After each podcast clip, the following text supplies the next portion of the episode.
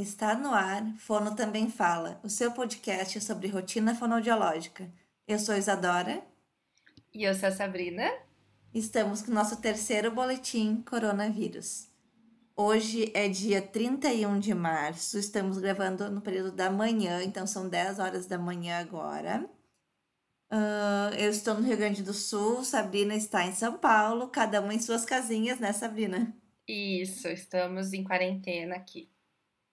E a gente veio trazer um pouco para vocês sobre como foram nossas experiências com teleatendimento, porque na última vez que nós gravamos com a Ana e com a Natália, a gente estava começando a planejar os atendimentos. E agora a gente já tem um pouco de experiências e alguns perrengues, né, Sabrina, para contar.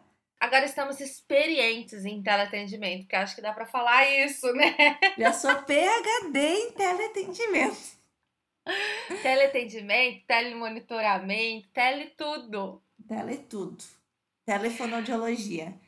Uh, então, trazer nossas experiências, né, Sabrina? E trazer um pouco também de informação para acalmar os corações dos colegas que estão achando que esse bicho aí é um negócio teleatendimento, um negócio impossível. Né? Tem muita gente achando isso que não tem condições de atender. Eu respondo no mínimo sete pessoas por dia que ainda não está atendendo online e que às vezes acha que não dá, que o caso não é possível.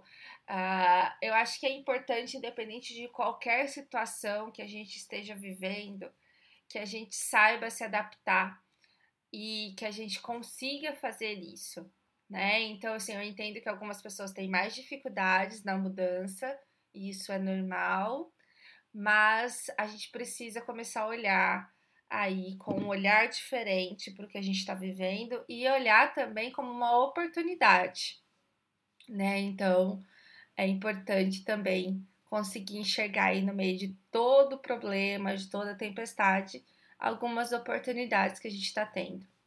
E também um pouco lembrar de o porquê disso, né, Sabrina? Por que, que agora todo mundo resolveu fazer teleatendimento? Gente, não é uma questão de modismo, não é uma questão de ai, é legal, é uma questão de saúde pública. Isso tem que ficar sempre claro para todo mundo. Eu não estou fazendo teleatendimento porque eu gosto do teleatendimento ou porque eu estou achando legal ficar em casa. Existe um propósito nisso tudo, né? E a gente tem que uh, deixar isso sempre bem claro, tanto para as famílias, os nossos pacientes, para os pacientes e para a gente também. É, acho que isso torna as coisas mais. Uh, a gente tem uma motivação para fazer. Né? É, e assim, deixa claro, gente, que assim, muitas pessoas que ainda não começaram olham e pensam por que, que a pessoa está se sujeitando a trabalhar dessa forma, não é, os pais estão se sujeitando a pagar isso. Gente, dá um trabalho do cão. Mas assim, é muito trabalhoso. Então, todo mundo. Essa semana tá um pouco mais tranquila, porque a gente tá aprendendo, né? Então, a gente vai ficando mais ágil também. Mas é muito trabalhoso. A gente não conseguiu gravar a semana passada, de tanto trabalho e tanto volume de trabalho que a gente teve. Então, isso também é importante ficar claro que não é porque a gente está fazendo teleatendimento que é uma coisa meia boca.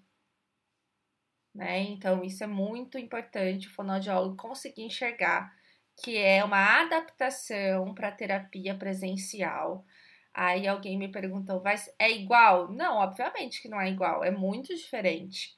Mas isso não deixa de ter a qualidade que você tem, não deixa de ser o profissional que você é, né? Então isso é bastante importante também a gente colocar. Sabe que a Sabrina uh, postou esses dias sobre episódios nossos passados e que podem servir um pouco para a situação de agora, né, Sá?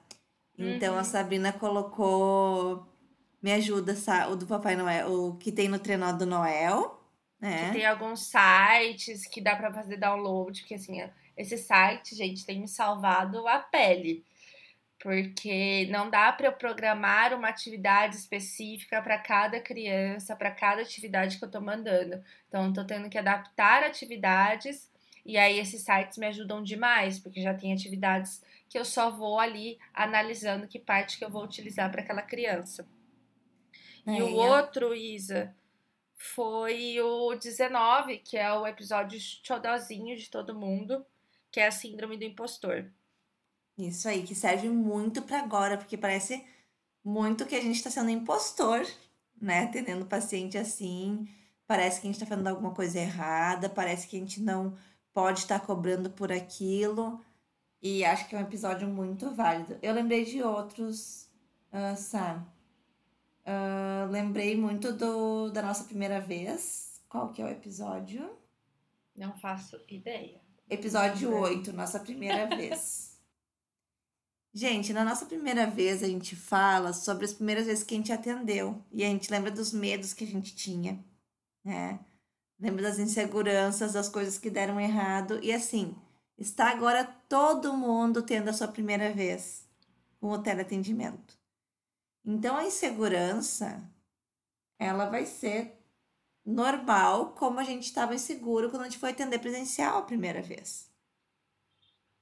Só que o que me estranha, Sabrina, é que quando a gente começou a atender presencial, apesar das nossas uh, inseguranças, a gente foi lá e atendeu. A gente sabia que a gente estava formado para isso, a gente tinha que fazer aquilo e é, né, ia ser sofrido a primeira vez, mas depois ia.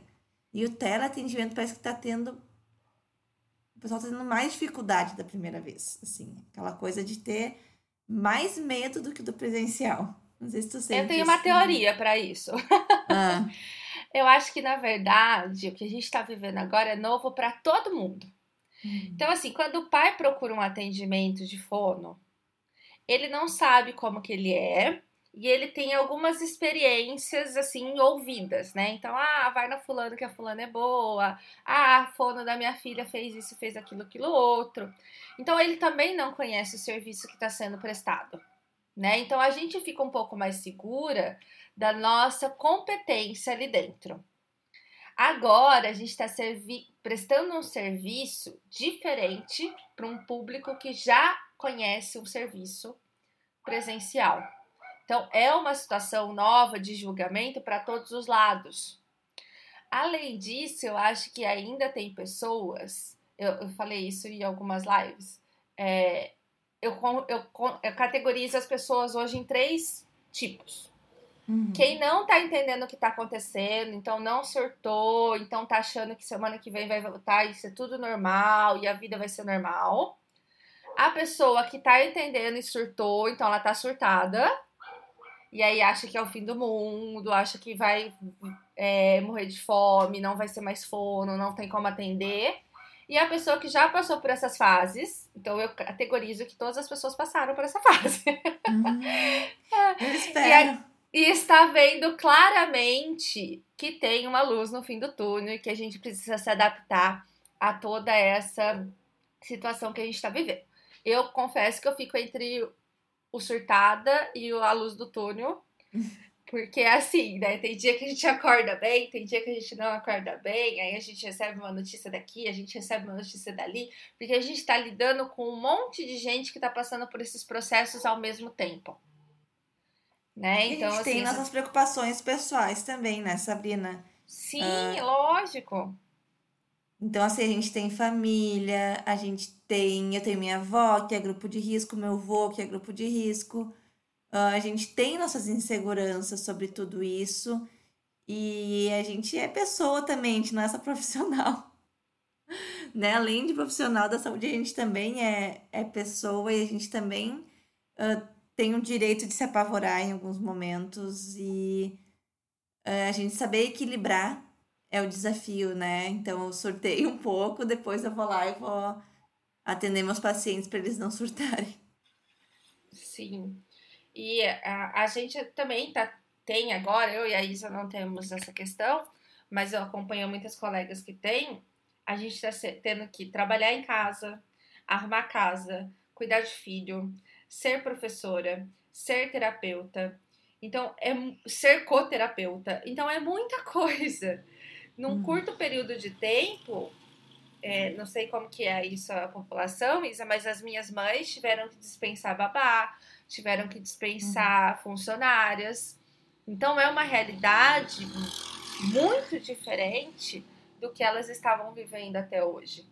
Então é difícil, não é fácil mesmo, né? Então e é difícil para todo mundo, porque todo mundo além de ser o profissional ali que vai trabalhar no home office, também tem as outras questões, famílias, enfim.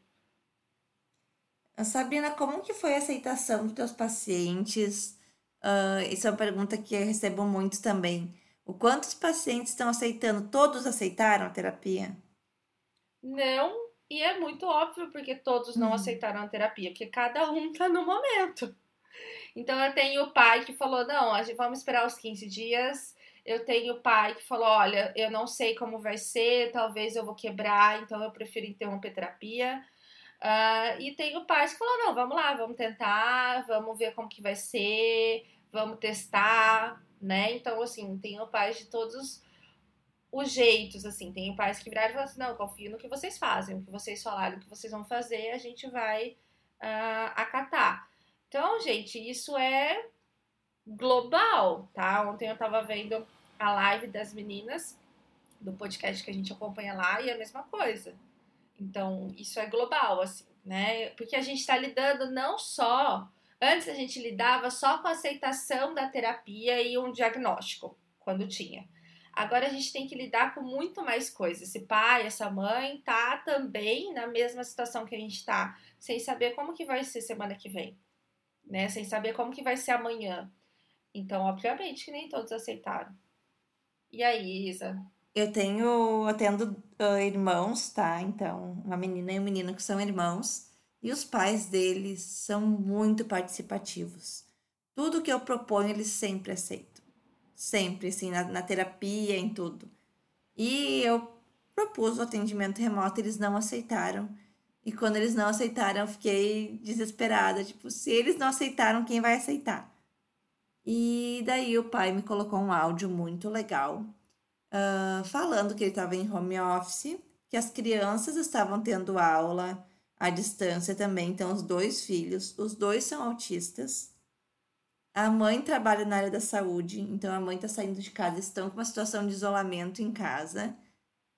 E ele falou assim: ó, Fono, tu me desculpa, mas eu não vou ter condições de dar conta sozinho do meu trabalho em casa, das duas crianças, da aula das crianças, de eu isolar a casa para minha esposa chegar e fazer ainda o telemonitoramento com eles, auxiliar nessa parte.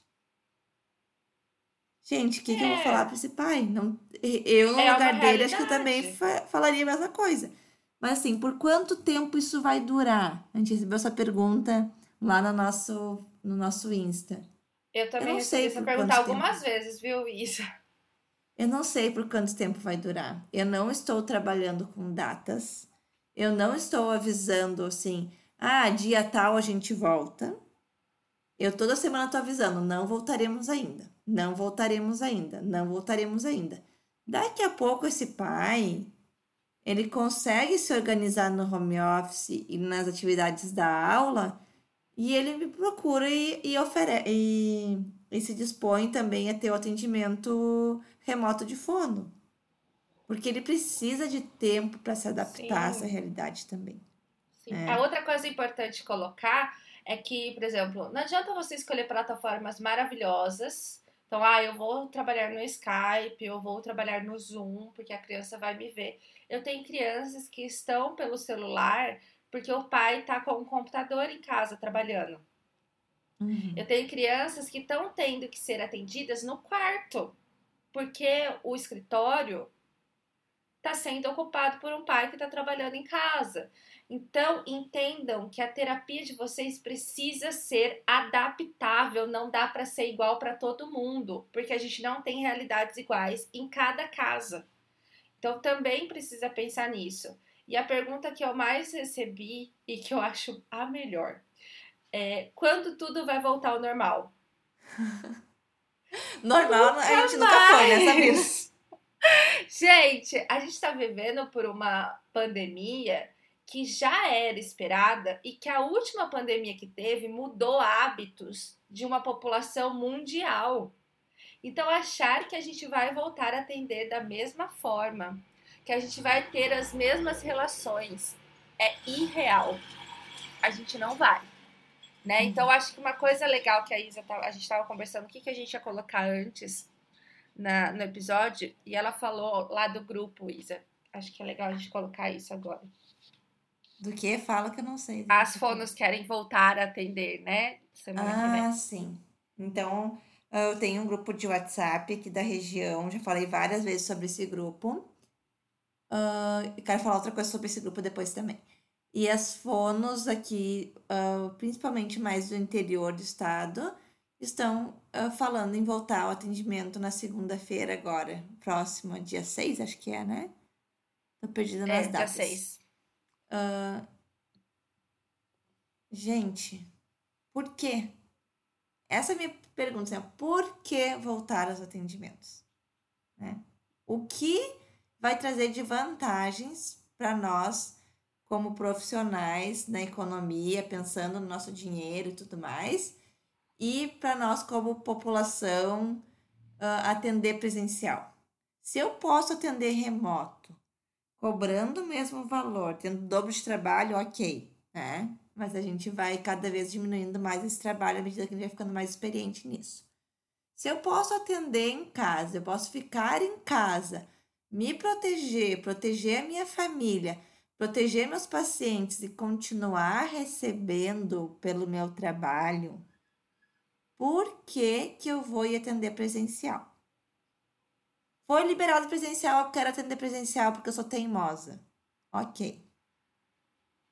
Foi liberado atendimento presencial respeitando normas de biossegurança, né, Sabrina? É. Quais são as normas que estão sendo amplamente divulgadas?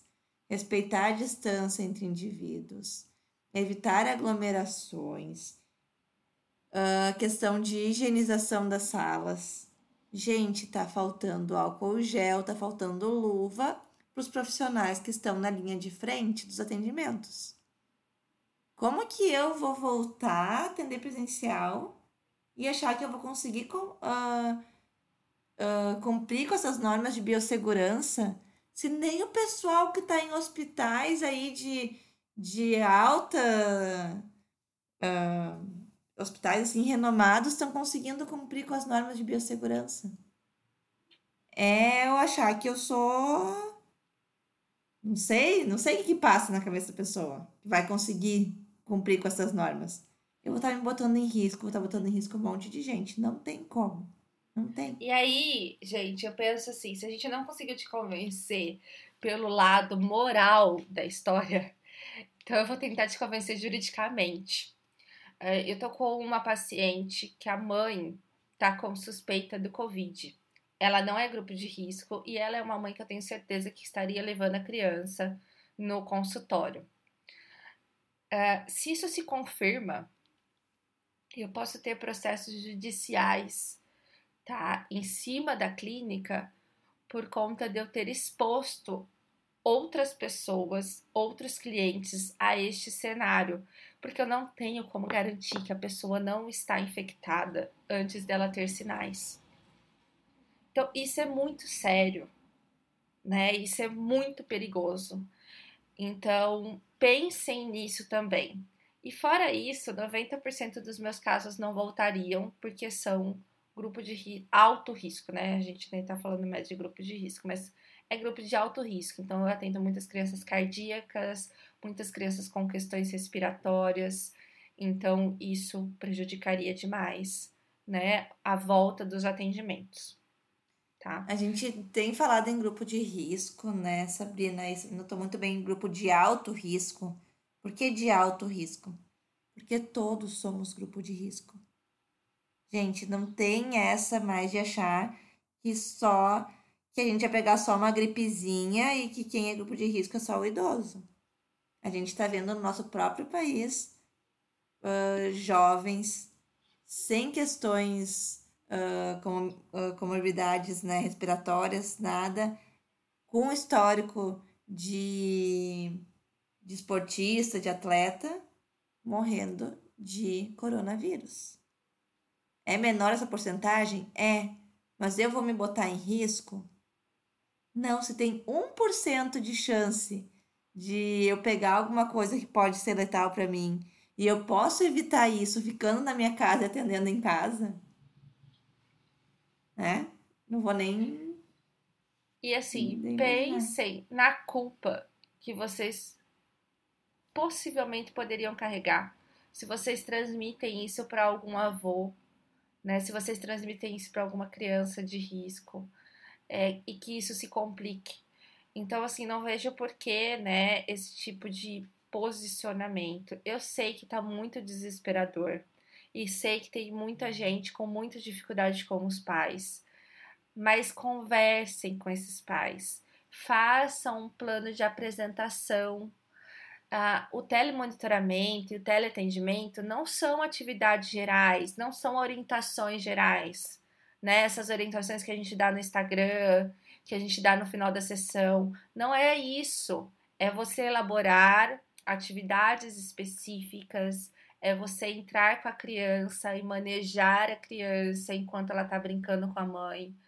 Então, não é uma coisa que a gente consegue fazer para um e vai mandando para todo mundo. Então, expliquem isso para os pais, né? Uh, se, se, essa situação se estender, eu acho que aqui no estado de São Paulo tem grande chance, uh, explique que é importante esse tempo de estimulação. Uh, e uma coisa que eu queria colocar, Isa, a gente acabou nem falando sobre isso antes, mas a minha meta inicial em propor esse tipo de plano, ainda quando nenhum conselho tinha liberado, tá? É que a gente tivesse manutenção Uhum. Manutenção das habilidades. Eu coloquei isso na apresentação lá do meu, do meu atendimento remoto, eu coloquei. Né, que, o te, que o teleatendimento teria por objetivo a gente evitar uh, regressos. Isso. Assim. Quando eu comecei a atender, eu comecei a ver que a gente teria mais do que isso. Uhum. A gente teria paz, aprendendo habilidades muito importantes para manejar os comportamentos dos seus filhos e ajudar ali a gente a atingir um alvo, atingir um objetivo. Isso durante a semana passada. Na sexta-feira a gente fez as devolutivas. Então eu acompanhei aí como que foi essas evoluções, se teve evolução, se não teve evolução. E pasmem, eu estou evoluindo. Evoluindo em planejamento motor, evoluindo em planejamento de extensão de cardápio, então a gente está avançando, a gente não está só tendo a manutenção da habilidade, a gente está avançando. E isso para mim foi uma surpresa muito grande. Porque não era o que eu esperava. Sabe quando eu percebi que isso poderia acontecer, Sá? Ah, depois de um atendimento que eu fiz, eu dei uma orientação uma orientação assim igual às que eu dava no final da sessão presencial.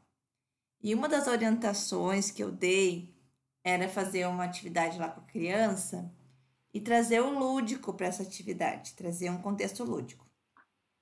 Quando eu falo assim, contexto lúdico com uma mãe que já está em terapia há um ano, eu imaginava que ela sabia trazer um contexto lúdico com as brincadeiras da criança porque ela já viu eu fazendo no consultório. Ela já fez comigo ali. E eu recebi um vídeo dela em casa, fazendo tal do contexto lúdico na brincadeira com a criança. Eu queria chorar. Eu pensei, essa mãe está há um ano fazendo desta forma quando ela está sozinha com a criança em casa. E eu tive a oportunidade de ver isso agora né, com, essa no, com esse novo formato de atendimento, que nos aproxima mais da, da rotina da família, em casa e tudo mais. Então, eu tinha mandado para ela assim: ah, vou fazer uma situação hipotética, tá? Para eu não, não falar do uhum. paciente específico. Então, eu tinha falado para ela assim: você vai pegar uh, bolinhas de isopor e fingir que é neve. E você vai brincar com a Frozen e vai dizer, por exemplo, olha filha, está nevando ali no castelo da Frozen. essa mãe ficou repetindo as palavras que eu falei para ela o tempo inteiro na brincadeira. Ela dizia o tempo todo, daí ela filmou e me mandou depois. Olha, filha, está nevando no castelo da Frozen. Filha, olha, tá nevando no castelo da Frozen. Ó, filha, é neve no castelo da Frozen. Eu pensei, meu Deus. E é, é uma. Parece que é uma coisa tão simples, né? Então, eu vou te dar um, um exemplo do meu. Uma mãe altamente instruída. Uhum. E eu sempre falo: ó, oh, trabalha com musiquinha. Ó, oh, uhum. dá chance pra criança na hora da musiquinha. Beleza. Ela me manda assim: Sabrina, você pode me mandar quais musiquinhas? Porque assim, você cantou três musiquinhas que são musiquinhas que eu não conheço. Olha que básico. Só que talvez eu. Talvez não. Eu nunca saberia que ela não tinha ou não conhecia as músicas específicas se não fosse por conta do teleatendimento. Aí se parece que se aproximou mais das famílias no contexto uh, da casa, do contexto familiar mesmo, né, Sabrina? Sim, e então isso, assim... para a evolução, da, principalmente pensando em crianças, isso sim é muito importante para a evolução, né, do, dos aspectos fonodiológicos que a gente trabalha em linguagem, em seletividade alimentar, é, é muito importante, a gente vai ter muitos ganhos com isso. É, e eu acho que é a hora da gente começar a olhar para isso, né? Que o teleatendimento pode ser uma oportunidade, sim, uma oportunidade que a gente não teria em outro momento e que isso pode ser benéfico para os seus casos. Então, conversem com os pais, expliquem isso para eles. Logo, logo a gente vai ter mais evidências sobre tudo isso, né? Mas uma coisa que eu também uh, falei na live com a Thaís, mostrem o que vocês estão fazendo, Mostrem os pais que estão acompanhando com vocês, porque isso é importante para os outros pais verem, para eles terem ali a confiança no trabalho que você está fazendo, né? Uhum. Porque é difícil mesmo, você está isolado na sua casa com um milhão de coisas pensando, aí vem essa fono querendo ganhar o dinheiro dela e me entregando qualquer coisa só para ficar fazendo em casa. E aí tem coisa da escola, isso é uma coisa importante também. Se tem tarefa da escola, gente, peçam as tarefas. Tentem colocar objetivos em conjunto. É uma excelente oportunidade para a gente reduzir carga dessa mãe que vai ter que trabalhar para a escola, trabalhar para os terapeutas. E é uma excelente oportunidade para a gente agregar objetivos a uma atividade que vai ser feita e ser rotineira dessa criança na escola. Então, assim, uhum. é, peçam esse material e tentem agregar a esse material também. Então, se a escola ideia... mandou uma musiquinha, né, Sabrina? A Sabrina pode indicar aquela musiquinha que a escola está trabalhando. E não uma outra, uma terceira, quarta, quinta musiquinha para essa mãe cantar. A nossa ideia é facilitar a vida das mães, né? Então, assim, eu trabalho com a equipe, né? Isso, e a gente manda os planejamentos em equipe, como se fossem os atendimentos mesmo. E as meninas se empolgam. Porque assim, você pensa, ah, vai na física todos os dias. Eu não posso pôr três, quatro atividades para cada terapeuta e somar isso. Então vamos supor, na terça-feira ele vai na FIS e depois ele vem comigo com a TO. São três profissionais em um dia. Se eu colocar três atividades para essa mãe, são nove atividades. Então, o que, que eu falo? A gente não pode dificultar a vida dessa mãe. A gente tem Vocês que são três profissionais, dela. a mãe é uma, né, Sabrina? Sim! Vocês são então, três então, assim, profissionais manejando essas nove atividades na semana. A mãe é uma mãe. Exato. O meu objetivo vai estar junto com andar na sacada. Ele vai estar junto com o sentar e levantar. Porque eu preciso que essa mãe tenha facilidade na vida dela. O meu objetivo não é dificultar. Então a gente também tem que pensar dessa forma com os outros deveres que a criança tem. Né? Seria irreal se a gente trabalhasse achando que os pais vão cumprir uma carga horária como a gente cumpre no, no consultório, e mais a carga horária da escola tem que ser adaptável. Até porque, assim, o brincar lúdico, usando de novo o exemplo para mim, é uma coisa muito natural. Eu sento com a criança ali, eu consigo desenvolver uma historinha com que vai apresentando no, no longo da brincadeira. Para essa mãe, uma coisa que para mim é muito fácil, ela teve uma dificuldade tremenda. Então, mesmo que fosse só atividade da fono, ele só faz fono, ele tá sem aula da escola, ele não tem filhos, não tem. Mesmo que seja uma atividade só, vai ser uma carga para esse pai, para essa mãe, porque não é o papel dele fazer aquilo ali. Ele não sabe como manejar. A gente vai ter que estar tá auxiliando e eles se sentem cobrados também nessa. Uhum. E daí eu li um texto muito legal que a Sabrina também leu, tenho certeza, de uma mãe falando sobre os atendimentos da Gláucia. Maravilhosa, Gláucia, eu sou fã dela. Então é, é o Maninhos, né? Como é que é o. Ah, o Maninhos TDL. Então, Sigam, arroba é Maninhos TDL no Instagram. Sigam, tá? Então, ela é uma mãe que tem duas crianças com diagnósticos de linguagem. E ela tá com aulas remotas dos, dos filhos em casa. E ela tá com os atendimentos também. E ela postou um texto que eu não poderia ter postado e Sabrina não poderia ter postado porque a gente não é a mãe naquela situação, a gente é a terapeuta. Mas ela falou tudo o que eu queria ter falado para todos os meus pais. É. E assim, então, que a Gláucia, ela é uma mãe engajadérrima. É aquela mãe que já era engajada antes do coronavírus. Que tem essas mães, né? Então, assim, aqui eu tenho muita amizade com a Nayara do mundo da Liz, ela também sempre foi engajadora. Então, para essas mães, é, é um pouco mais fácil a realidade do atendimento remoto, porque vai ser atividades que elas já faziam de forma guiada. Entendam que nem toda mãe é assim, né? Então, tem mãe que não consegue realmente, ou que não, tem, não teve tempo para sentar com as crianças. Enfim, a Glaucia colocou várias coisas. Acho que o melhor é ir lá ler, porque uhum. ficou maravilhoso então, é, o post dela. Então, uma coisa que ela botou muito assim é tente, né? Alguma coisa é melhor do que nada.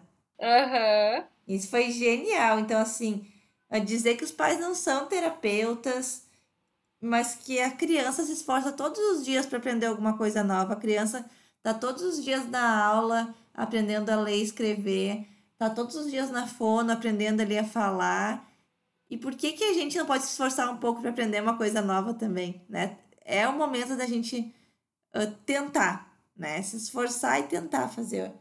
E outra coisa que eu achei muito genial que eu botei isso escrito nos meus planos de atendimento é quanto ao cenário da casa.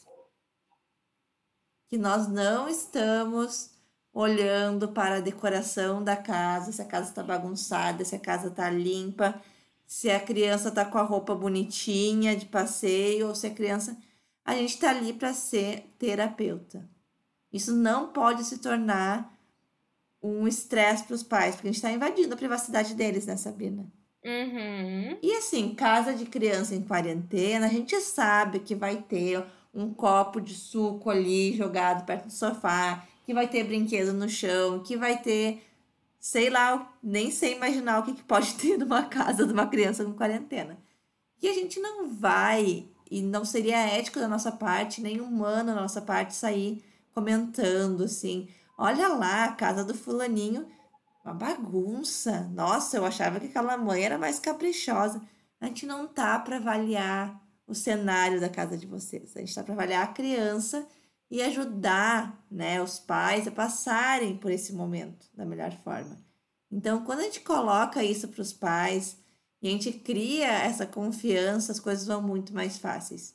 Porque os pais têm preocupações que a gente nem imagina.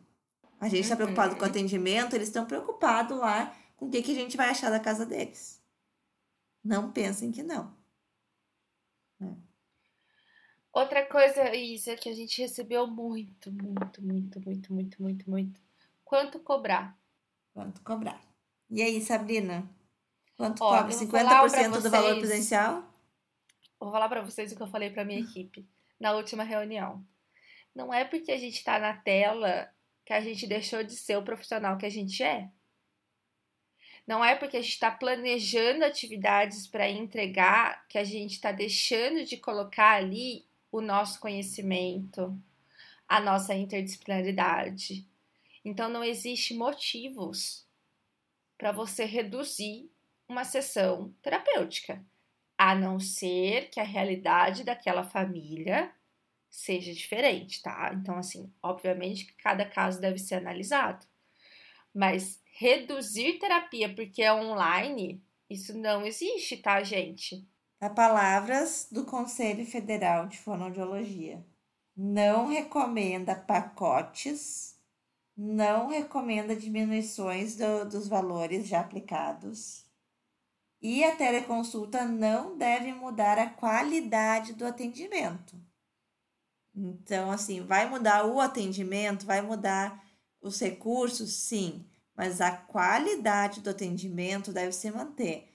E se mantendo a qualidade, se mantém os valores, tá?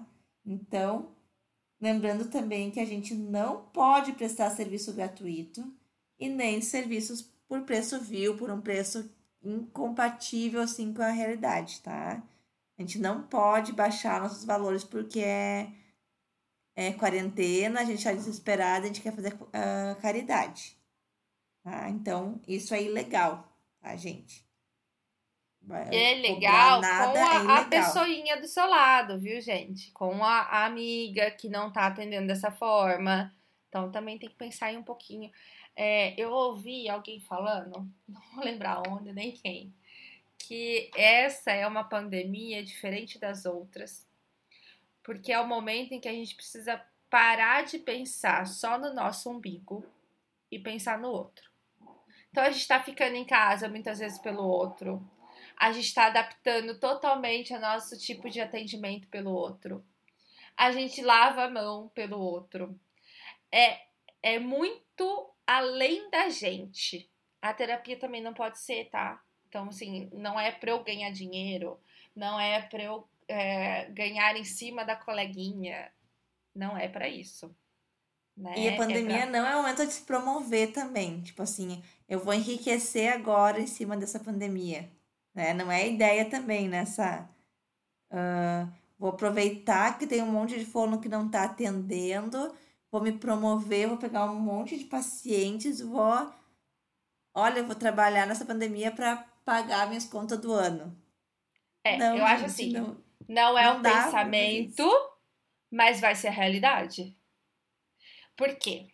Então, assim, muitas clínicas aqui na minha cidade não estão atendendo, não vão voltar a atender e deram férias tipo de dois meses para as crianças.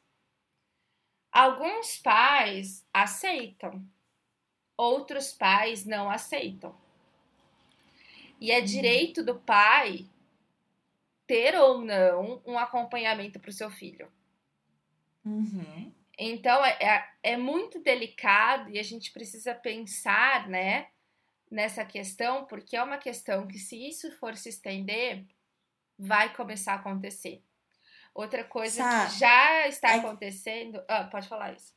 É porque essa sensação de férias ainda tá muito forte, assim. Aqui em casa, por exemplo, parece muito que a gente tá de férias de férias sem poder sair de casa, mas é tipo, ai, não vamos sair para trabalhar essa semana, férias de 15 dias, férias de um mês. A gente não, não pode pensar como férias, gente. Porque férias a gente uhum. programa. As férias do autônomo, a gente tem um episódio sobre isso. A gente sempre fala que tem que ser programado com antecedência. A gente tem uma programação uh, tanto de financeira quanto dos atendimentos. Eu sei que eu vou sair em férias em julho, então ali em junho eu já começo a programar como que meus pacientes vão ficar durante esses 15 dias que eu vou estar fora. Eu sei que são 15 dias. Na nossa situação, não é férias, porque a gente não tem essas certezas. E a gente não programou isso antes. Então, acho que quando cair a ficha das pessoas que é diferente de férias, que a gente não tem as mesmas certezas que a gente tem nas férias, as pessoas vão procurar mais os atendimentos remotos. Porque uma coisa é eu espaçar o meu atendimento do dentista para daqui 15 dias.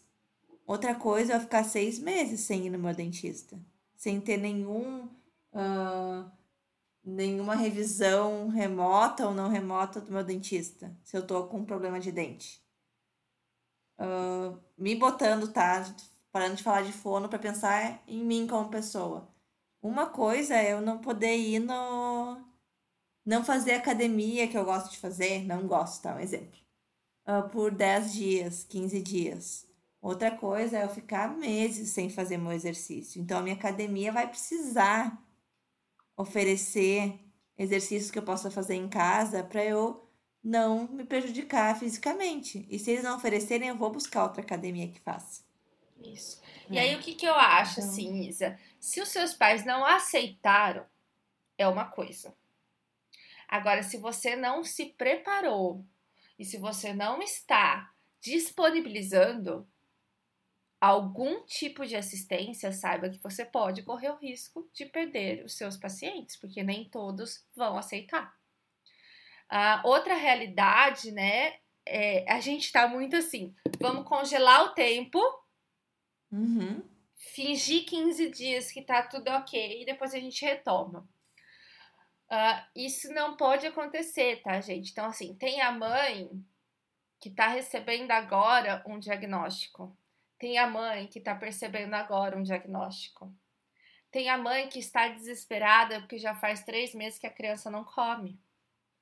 Tem Essa os pais mãe... que agora estão percebendo porque estão em casa com a criança. Isso Sim. vai acontecer muito, né? Então, porque eu estava sempre na aula. A gente não conversava, eu não conversava com meu filho porque ele chegava cansado, Sim. dá banho, dorme.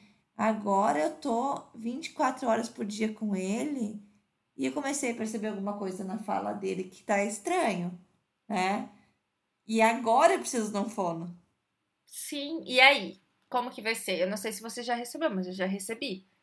Então, olha, não. eu percebo que meu filho não tá assim, assim, assado. Fui conseguir reparar nisso agora. Quero começar um atendimento.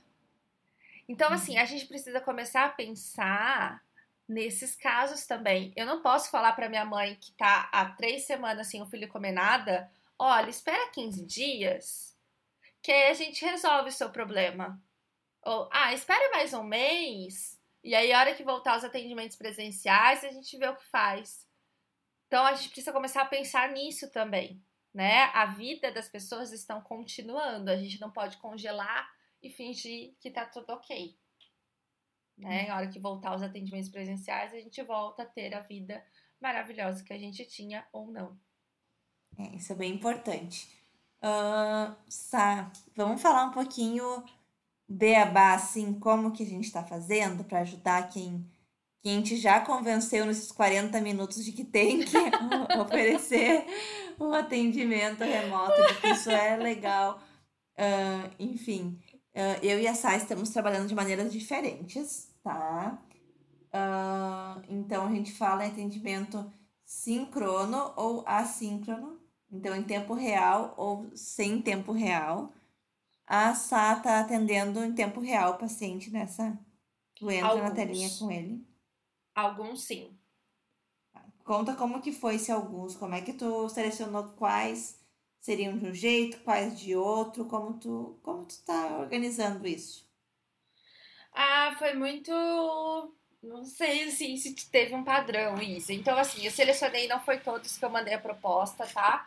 eu selecionei os que eu acho que, como era uma questão de manutenção, achei que ah, esse tempo de manutenção seria ruim, seria perdido aí se a gente não fizesse qualquer coisa. Então, eu selecionei ali 80% para mandar a proposta. Desses 80%, eu peguei crianças que eu entendo que precisam de um funcionamento, de uma explicação ou de um detalhamento maior para eu conseguir atingir aquele objetivo. Então, assim, as crianças que hoje eu estou acompanhando são crianças que estão em suspeita diagnóstica para um transtorno motor de fala ou já tem algum tipo de, transtorno motor de fala. Então, apraxia, disartria, transtorno motor, são crianças que eu estou acompanhando sincronicamente. Né? Então eu entro, eu, a criança e o pai e a mãe. Eu não tenho nenhum caso que entra só eu e a criança, porque eu não trabalho com crianças grandes, tá? Então eu trabalho com crianças pititicas. Os demais casos, uh, em estimulação de linguagem, então eu tenho alguns atrasos de linguagem, eu tenho seletivos alimentares, aí são assincrônicas, é isso? Isso. Que aí eu mando as atividades, eles fazem as atividades, eles filmam as atividades e eu analiso junto com eles no momento posterior a essa execução. Então eu estou trabalhando dessa, dessa forma. Eu estou fazendo todos os meus atendimentos uh, assíncrono, então ne, não estou entrando ao vivo com os pacientes. Uh, meus pacientes, a maioria é estimulação de linguagem, tá? A grande maioria. Uh, tem funcionado muito bem, então o que, que eu tenho feito? Uh, programei a, a minha rotina a trabalhar de sexta, sábado, domingo e segunda são os meus dias de mais trabalho.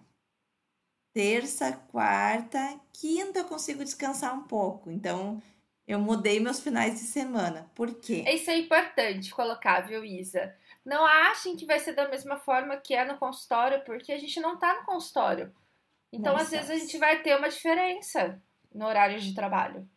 Porque o que, que eu quis fazer, tá? Na segunda-feira, começou a semana, eu envio para todos os, os pais, independente se ele era atendido na segunda, na terça ou na quarta, o plano de terapia. Então, eu faço um PDF bem explicadinho os materiais que é para usar, como que é para fazer. Às vezes eu faço um vídeo meu simulando atividade. Eu envio isso na segunda-feira e digo para eles que eles têm até sexta-feira para me mandar um vídeo da atividade realizada, tá? Então, eu sexta-feira estou com todos os vídeos. Sexta-feira eu analiso todos os vídeos.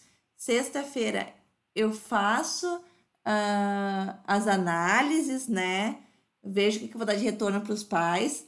Sábado e domingo eu programo todas as terapias de todos os pacientes, então os PDFs que eu vou mandar, para segunda-feira passar o dia mandando e orientando eles. Então eu estou funcionando dessa forma porque eu achei que para os pais era importante receberem na segunda e terem até sexta para mandar. Para eles manterem a rotina, como eles estão com aula de segunda a sexta, estão com trabalho de segunda a sexta, eu achei melhor eu uh, trabalhar no sábado e domingo e não trabalhar muito ali na terça e na quarta para facilitar para eles. E é uma coisa que tem dado muito certo, tá, Sabina? Eu senti que isso foi bom para eles, assim. Ter essa coisa de, da rotina do dia de semana e do final de semana. É, isso é uma coisa que a gente está usando também. Então, eu mando um planejamento da atividade que vai ser feita naquele dia. Então, assim, como eu tenho casos e que eu tenho quatro terapeutas no mesmo caso, e tá todo mundo prestando esse atendimento remoto, eu tenho uma quantidade grande de atividades. Eu simplesmente não posso passar essas atividades para esses pais e falar, façam porque nada vai ser feito, obviamente. Uhum. Que a gente também funciona dessa forma. Então a gente coloca lá, dia, segunda-feira vai fazer esse, esse, esse. Terça-feira, esse, esse, esse. Quarta-feira, esse, esse, esse. Mas voltamos, é uma realidade em que a escola deu férias e a mãe está por conta das terapias. Isso, a gente vai adaptando isso, tá? Então eu tô falando assim, segunda-feira eu envio os PDFs com todas as explicações o que é para fazer cada dia, quais são as atividades, quais, né, dependendo do que, que é possível para cada família e o que, quais são os objetivos de cada terapia. E daí eu mando na segunda-feira. Façam. Se tiverem dificuldades, se está muito difícil, me chamem e daí a gente faz uma chamada ao vivo. Excelente. Ah... Então eu não tenho horário marcado para esse essa chamada com eles. Mas às vezes a mãe me chama e a maioria das vezes eu não tô com nenhum paciente, que como eu, eu não tô trabalhando dessa forma, a maioria das vezes a mãe me chama ali, uh, eu acho que ele não entendeu bem a atividade, acho que a gente tá fazendo errado. E na hora eu já consigo entrar, né? Outras vezes eu tô de pijama em casa, eu tô no horário que eu tô vendo minha Netflix, sei lá, porque eu também sou gente, né? E eu falo, ah, certo, então Vamos fazer juntos uh, amanhã tá o horário e daí a gente agenda uh, ah, para fazer atividade juntos no horário que fique bom para mim e para o paciente também. Tá? Tem funcionado muito bem, os pais têm gostado. Ah, acho que é importante a gente colocar que não é proibido. Não é proibido. Para nenhuma profissão, todos os conselhos liberaram, tá bem? Então você não está fazendo nada ilegal. Isso, acho que isso é a melhor mensagem, tá? Então, o nosso Conselho Federal liberou esse tipo de atendimento uh, com todas as exceções da, das resoluções que já existiam para março e abril. Nós já passamos, terminamos março hoje, então mais um mês está liberado esse atendimento, mas o conselho já deixou assim claro de que possivelmente vai ter uma atualização liberando por mais tempo, né? Então, assim, não está, não está dito que dia 1 de maio tudo volta ao normal, né? Como todo mundo gosta. Não, a gente está trabalhando sem datas. Né? A gente não está impondo datas, a gente está impondo assim. Eu sei que até tal dia não vai acontecer. Depois daquele tal dia, nós vamos ver se vai acontecer e assim, ou não. Gente, é. entendam que é uma gama muito grande de situações. Então, ainda que se libere, né? Então, ah, vamos liberar para quem puder ir fazer o atendimento, como pode provavelmente vai acontecer aí nos próximos dias.